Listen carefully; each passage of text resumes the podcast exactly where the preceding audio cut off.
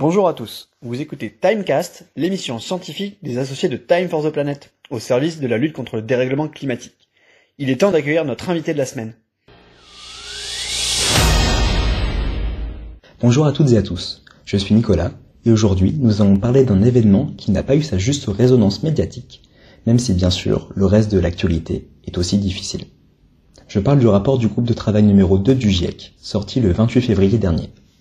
Rapidement, le GIEC, ou groupe d'experts intergouvernemental sur l'évolution du climat, rattaché à l'ONU, a pour mission d'évaluer, sans parti pris de façon méthodique, les informations d'ordre scientifique, technique et socio-économique afin de mieux comprendre les risques liés au dérèglement climatique. Le rapport du groupe 1 du GIEC était sorti en août dernier et abordait la mise à jour des connaissances sur la compréhension purement physique du climat. Le groupe 2 s'est attaché quant à lui à étudier les impacts, l'adaptation et la vulnérabilité des sociétés humaines et des écosystèmes, les deux étant totalement interconnectés face au dérèglement climatique.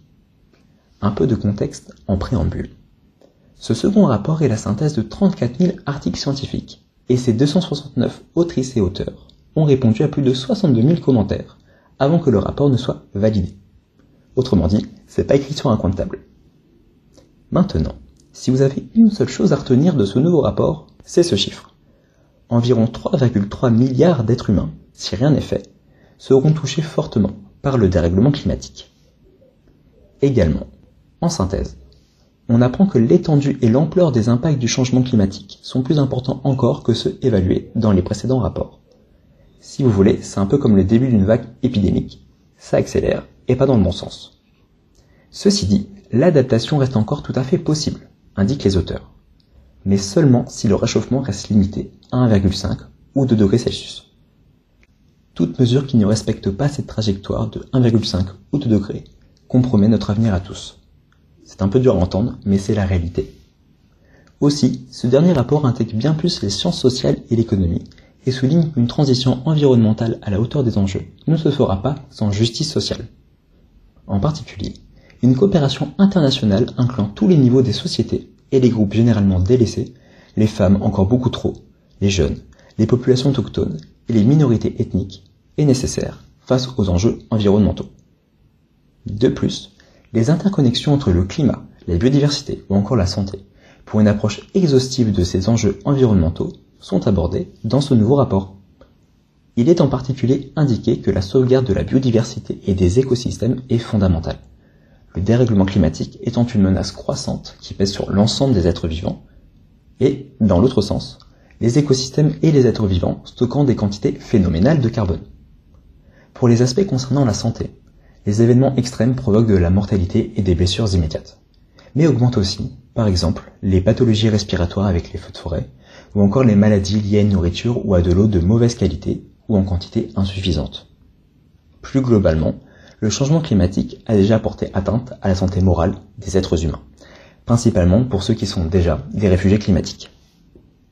Alors, comme il convient de le dire, que faire quand on sait tout ça? Ça n'a pas changé depuis le rapport d'août dernier. Notre destin est encore entre nos mains. Il convient de garder le sourire puisque les choses peuvent être inversées, c'est tout à fait possible. Mais pour cela, un premier levier, qui n'est pas une option, baisser drastiquement nos émissions de gaz à effet de serre. Le rapport insiste aussi beaucoup sur l'adaptation, qui ne représente actuellement que 5% des financements climatiques.